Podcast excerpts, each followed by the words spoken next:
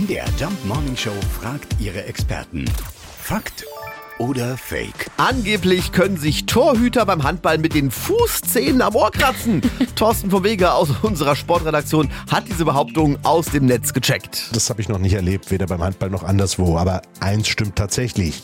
Theoretisch wären sie dazu in der Lage. Denn im Vergleich zum Fußball und auch die Jungs, die da im Kasten stehen, sind extrem beweglich, hat der geneigte Handballtorwart durchaus turnerische Qualitäten. Spektakulär wird's meistens dann, wenn der Goalie die Beine zur Parade hochreißt und die Besten ihrer Zunft kommen locker mit dem eigenen Fuß an die Querlatte.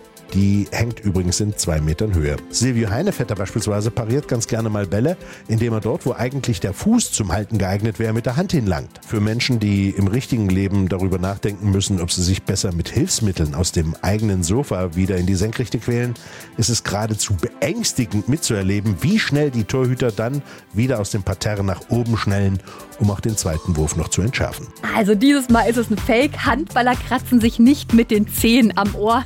Das kann nur das Monchichi. Trotzdem sind sie unglaublich beweglich. Ich habe beim Zuhören schon eine Zerrung bekommen.